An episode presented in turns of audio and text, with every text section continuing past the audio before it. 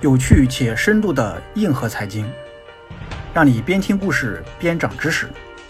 大家好，欢迎收听饭桶戴老板音频版节目，我是戴老板，每周三十分钟，帮你开车或睡前抓住零碎时间听故事学知识。欢迎收听有趣且深度的硬核财经，在下一轮，本期为你带来中国养猪往事，作者戴老板。从郑州新郑机场下飞机，打车半个小时就能开到郊区的薛店镇。下了高速，拐进该镇的世纪大道，便可看到上市公司雏鹰农牧的招牌。雏鹰农牧是 A 股第一家养猪上市公司，每年来调研的投资者很多，他们的共同点是下车后都会先猛吸一顿鼻子，试图嗅出空气中的猪粪味儿。不过进了厂区，他们便会被接待人员拉到一个四千八百平米的展厅，门口赫然写着三个大字：“猪公馆”。猪公馆有精致的猪文化看板。有巨大的养猪场模型，厅中央还摆着一头白胖的肥猪塑像，周围环绕着四只小猪，引得访客纷纷合影，竞相与猪同框。二零一六年我去调研，刚一进门，讲解员姑娘就大声的说道：“我们这儿展的全是猪。”我看了下墙上贴满的领导合影，顿时感到。中原大地民风淳朴。雏鹰的老板是薛店镇本地人侯建芳，故事很多。比如从国外班挖了个女讲师来做总裁，资助儿子侯廷阁搞电子竞技，豪掷上亿入股沙县小吃，转型搞金融，最后负债百亿等。这些故事在资本市场圈广为传颂，共通点就是。跟养猪没什么关系。二零一九年是乙亥猪年，但迎来本命年的雏鹰农牧却流年不利。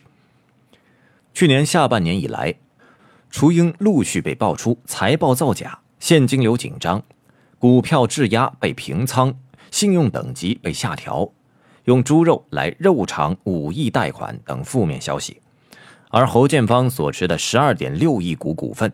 也被轮候冻结，上市公司陷入困境，产业链上的养殖户也不好过。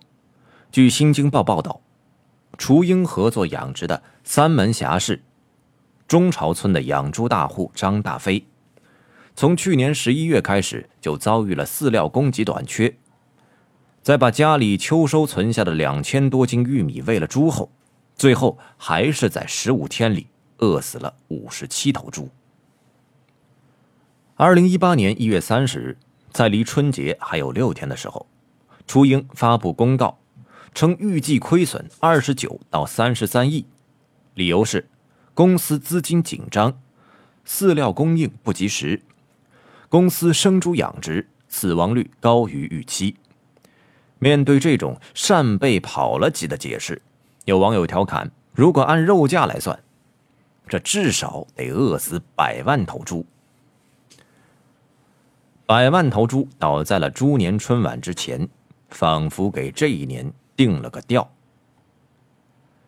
在陆家嘴，你至少可以找到五千个对养猪产业分析的头头是道的金融民工，比上海养猪的农户还多。他们整天挂在嘴边的一个词，就叫做“猪周期”。在过去的十六年里。中国经历了差不多四轮完整的猪周期，每一轮周期的长度差不多在一千四百到一千五百天左右。上一轮的周期底部在二零一四年四月，推算下来，到雏鹰饿死百万头猪的二零一八年底，猪价已经在底部徘徊了小半年时间了。每次猪周期，故事和情节都非常类似。猪肉价格下跌，养殖户大量淘汰母猪，导致生猪供应量减少，肉价再次上涨。然后养殖户倒过头来大量补栏，随后母猪存栏量大增，生猪供应剧增，最后猪肉价格再次下跌。二零零六年以来的三轮猪周期基本上都是按照这个节奏来走的，在每次周期底部，养殖户都会陷入亏损，开始淘汰母猪，这是一种杀猪的文雅说法。有人会疑惑，既然猪周期明确存在，为什么养殖户不逆势而为，在底部扩充产能，等到周期顶部时赚大钱呢？这里的原因很多，但主要原因是中国的养猪业跟中国的证券市场一样，散养户太多，占比接近百分之五十。这些普通的农民家庭并不懂高深的周期理论，只知道在肉价暴跌时杀猪抛售，在肉价大涨重新上马。他们起早贪黑，泪水和汗水一样多。而在二零一八年这轮底部。除了亏损导致的去产能外，又叠加了一只非同寻常的黑天鹅——飞瘟。二零一八年八月三号，辽宁沈阳出现了首例飞瘟疫情，随后扩散到全国多个省份。截止到上个月底，全国三十一个省份均有飞瘟疫情出现，累计数量多达一百五十起，累计捕杀生猪一百一十六万头。要知道。中国生猪存栏总数大约是七亿头，一百一十六万似乎占比不高，但飞瘟间接消灭的生猪数量远超一百一十六万头。根据新牧网的调研显示，全国各地区的养猪产能去化严重，去化中位数为百分之五十，个别地区如江苏甚至减少超过百分之八十。各地散养户的抛售和清场是这种剧烈去产能的主要原因。最终的猪肉减产是多少呢？咱们不敢妄加揣测，只看权威数据。比如，中国肉类协会会长李水龙就做过估算：，二零一九年猪肉总产可能下降百分之十五到百分之二十，即减少八百万到一千万吨。也有认为减产可能达到百分之四十。缺口在一千五百万吨以上。供给锐减的同时，猪肉的需求仍然坚挺。众所周知，需求弹性小是农产品的普遍特点，这意味着供给的小幅波动极易引起价格的剧烈变化。昔日的算你狠、将你军、逗你玩之所以能够炒起来，跟农产品的这种特性无不关系。猪肉也是同样道理，微小的供给减少就会引发价格暴涨。比如在二零零七年，我国生猪供给减少百分之八，而猪肉价格却上涨了百分之六十五左右。二零一一年，我国生猪供给减少了百分之六，猪肉价格却上涨了百分之四十六左右。二零一六年，生猪供给减少百分之三点三，猪价却上涨了。百分之二十二。券商做过一个简单的测算，生猪供给收缩程度跟猪肉价格上涨程度大概是一比七的关系。而根据农业部的统计，到二零一九年六月，我国生猪存栏量同比下降了百分之二十五点八。所以你猜，相对去年的价格最低点十块钱一公斤，这一轮猪肉最终会涨到多少？猪肉价格尚未抵达顶点，养猪上市公司们的市值却纷纷新高。龙头公司牧原股市市值高达一千六百七十五亿人民币。按照二零一九年出栏一千二百万头猪来算，一头猪的市值高达一点四万元。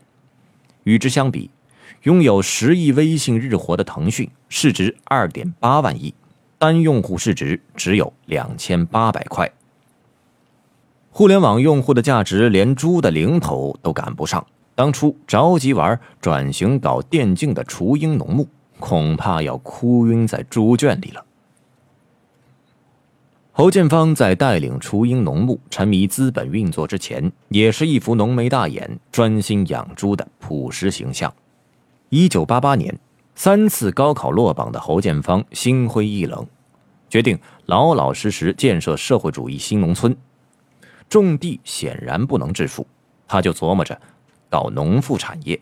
在去郑州上了二十三天的畜牧培训班后，侯建芳回家借了两百块钱创业，开起了养鸡场，很快就挣到了第一桶金。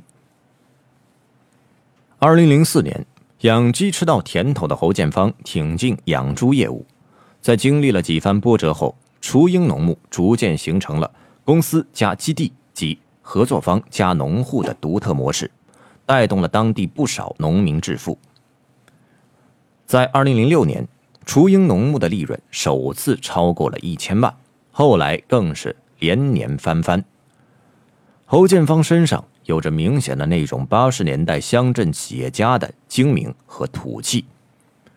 二零零七年，他去深圳华商书院进修国学，认识了在书院里担任国学讲师。从没接触过企业管理的美女班主任李花。有一天，侯建芳从郑州飞到深圳，找到李花，一脸真诚的表示：“李老师，我观察您很久了，您就是我一直想找的人才。”就这样，国学讲师成了这家养猪企业的副总经理，后来更是升任总裁。侯董事长这种不拘一格降人才的气魄和万花丛中唯有你的慧眼，被各路掮客看在眼里，记在心里。公司上市后，他们揣着各种项目和方案纷至沓来。二零一四年，猪周期达到了底部，雏鹰在这一年亏损了一点八四亿。而与此同时，创业板和互联网的一片红火，让侯建芳心动不已。驱使他把精力从养猪身上挪开，投向了眼花缭乱的资本运作，前后在各类项目上花了七十多个亿。猪周期下行阶段，雏鹰上哪儿弄这么多钱？二零一八年六月，市值风云发表了一篇质疑雏鹰财务造假的万字长文，揭示了他家的一项新发明——猪圈转移大法。简单来说，就是跟股东募资建猪圈，建好后迅速卖出套现，拿到钱后去搞别的，路子很野。对于这种从朴实土气变得浮夸虚荣的人，郭京飞在《都挺好》里骂的那句话就挺好：“苏大强，我妈去世后，你变得太狂野了。”后来的事情众所周知，初英在二零一八年六月。被市值风云质疑财务造假后，后面连续遭遇评级下调、资金链断裂、债务违约、业绩巨亏的漩涡之中，最后在猪肉价格飞涨的二零一九年八月份，这只昔日的养猪明星股被证监会勒令退市。侯建芳着急转型，有人认为是猪周期的寒冬所致，也有人认为是资本市场诱惑太大。但就是没人提过这一点。侯建芳可能是真的不喜欢养猪啊。养猪再关乎国际名记，也毕竟是个伺候猪吃喝拉撒的土鳖行业，没法像楚城那样可以精心包装自己。跟金融、地产和互联网这些高大上的行业比，更是自惭形秽。在靠猪发家的富豪里，侯建芳这样想。雨润的老板。祝义才也这样想。雨润不养猪，只杀猪，是中国最大的肉制品生产公司之一，跟河南双汇齐名。二零零一年，祝义才靠卖猪肉进到了福布斯百富榜，很快就向地产、文化、旅游等领域拓展，最后深陷债务和亏损的泥潭，人也锒铛入狱，比侯建芳还惨。侯建芳和祝义才想转型互联网和地产，可以理解。不过，讽刺的是，那些互联网和地产领域的大佬却都想养猪。二零一四年十二月，王思聪跟姜文新片《一步之遥》撕得天昏地暗，他爹王健林却做了个决定，去贵州养猪。地点选在丹寨县，目的是扶贫，首富出手，自然不同凡响。他计划建设三十万头规模的黑毛猪养殖场和屠宰场，由万达提供猪仔和饲料，全县贫困人口无偿入股养殖场，享受分红，生产出来的猪肉直接通过万达广场卖到全国。当然，来贵州扶贫的另外一个背景是，贵州是中国唯二两个万达没有进入的省份，另一个是西藏。王健林宣布去贵州扶贫的三个月后，万达就跟贵州省政府签署了战略合作协议。而两年半后，贵州第一家万达广场在六盘水开业。不过，养猪却比盖万达广场难多了。在一段从内部流出的视频中，王健林压着火气对丹寨政府人员说道：“原来我以为盖个养猪场。”他回去跟我说要十万头猪场要几个亿，我说你盖个猪场要几个亿，我们盖个五星级酒店才多少钱？王健林的吃惊并不令人意外，这些年，跨界进入养猪行业的巨头此起彼伏，比如高盛、网易、复星、碧桂园等跟猪八竿子打不着关系的公司，他们进到行业里才发现，这门古老的技艺已经成为一项。耗资巨大、管理精细、技术密集的生意。建国后的养猪模式经历过三个阶段：一九五零年到二零零零年，以农村散养户为主，在宅基地的猪圈里养；二零零零年之后是专业化养殖户崛起的阶段，逐渐形成公司加农户的温室模式和一体化自育自繁自养的牧原模式。大型养猪巨头不断涌现，网易和万达这种养猪门外汉，不擅长跟农民打交道，只能选择自繁自养的牧原模式。但这种模式是名副其实的重资产投资，每十万头猪投资额超过一亿元，再加上节节上涨的饲料和人工成本，难怪连中国首富都抱怨嫌贵。除了投资大之外，养猪的难度随着规模不断变大。一个出栏量十万头的养猪场，不仅要操心育种、饲料、人工受精、疫苗、大气污染、水污染等无数琐事，还要琢磨如何提升料肉比、PSY、商品待存活率等核心商业指标，管理成本极高。正因为如此。万达在动手养猪前犹豫了半年，甚至考察了全国五个养猪企业，发现都不怎么挣钱，于是便放弃了在丹寨县养三十万头猪的宏伟大计，转而开发万达小镇，搞旅游地产和商业地产，回到了万达熟悉的老本行上去了。除了万达之外，那些嚷嚷要养猪的大佬们，最后基本上都是纸上谈猪，雷声大雨点小。因此，下次再有人声称要去下乡扶贫，建议大家先查查当地主官的姓氏名讳，就会理解，有钱人做事的目的往往就是这么朴实无华且枯燥。唯一养出猪的是丁磊，但出栏量只有两万头，规模是行业龙头公司的千分之一，而且售价高达四十九块一斤，不具备代表意义。不过，网易宣传片里的黑毛猪毛发浓密，浑身黑亮，深受发量稀少且不差钱的杭州程序员们的欢迎。养猪难，难养猪，这不仅是地产和互联网公司的感受，也是这两年普通养殖户们的感受。二零一四年以后，散养户开始大量退出市场，这跟农村劳动力减少有关，但还有一个因素。就是环保禁养限养越来越严，光在二零一六年，因环保整治而减少的生猪存栏就达到了三千六百万头。到了二零一七年，又有两千万头猪被环保淘汰。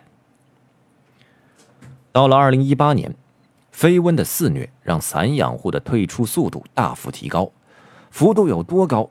一个数据可以说明：国家统计局在山西晋城。调查走访，发现由于疫病的影响，这个年出栏量近一百八十万头的山西生猪产业第一大市，有三分之一的养殖户选择退出了养猪业。谈到养猪，我们总喜欢聚焦在那些玩票的商业大佬、作死的 A 股老板、疯涨的养猪股票身上，而那些黯然离去的普通养殖户们，他们还好吗？毛泽东在一九五九年十月三十一号给新华社社长吴冷西写过一封信，里面讲到，有人建议把猪升到六畜之首，我举双手赞成，猪占首要地位，实在天公地道。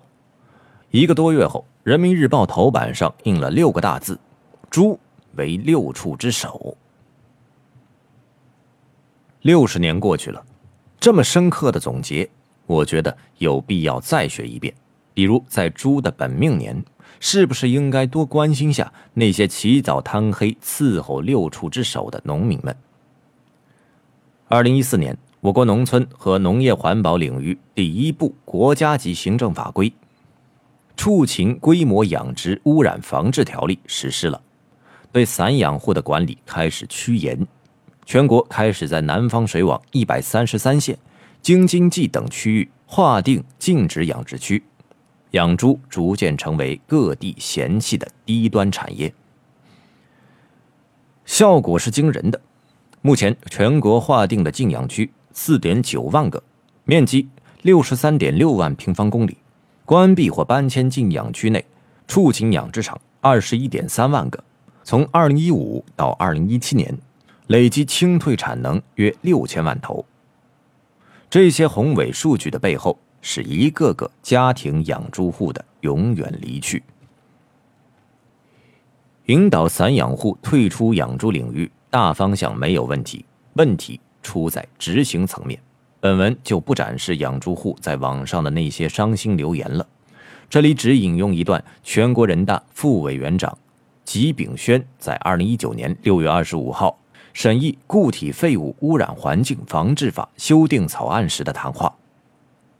去年，一些地方为应付环保检查，把农民家里的猪圈、鸡舍、羊棚全拆了。农民意见很大，认为这是胡来，不是真正解决问题的办法。不让农民养猪、养鸡、养羊，怎么能行呢？应在粪便的处理上想办法，而不是毁掉鸡舍、扒了猪圈。回到文章开头，二零一六年我在薛店镇调研，同行的一位农业研究员统计了二十个养猪户的年龄，发现平均数据是四十九岁。上个月我给他打电话，他告诉我，这二十个养殖户今年只剩下五个还在养猪，即使猪肉再涨，他们也不会再回来养猪了。最有效的供给侧改革，莫过于政策叠加老龄化带来的一整代人的退出，他们黯然离去的故事，在无数所谓的低端产业里重复。好，以上就是本期全部内容。更多有趣且深度的硬核财经故事，我们下期接着分享。再下一轮，再见。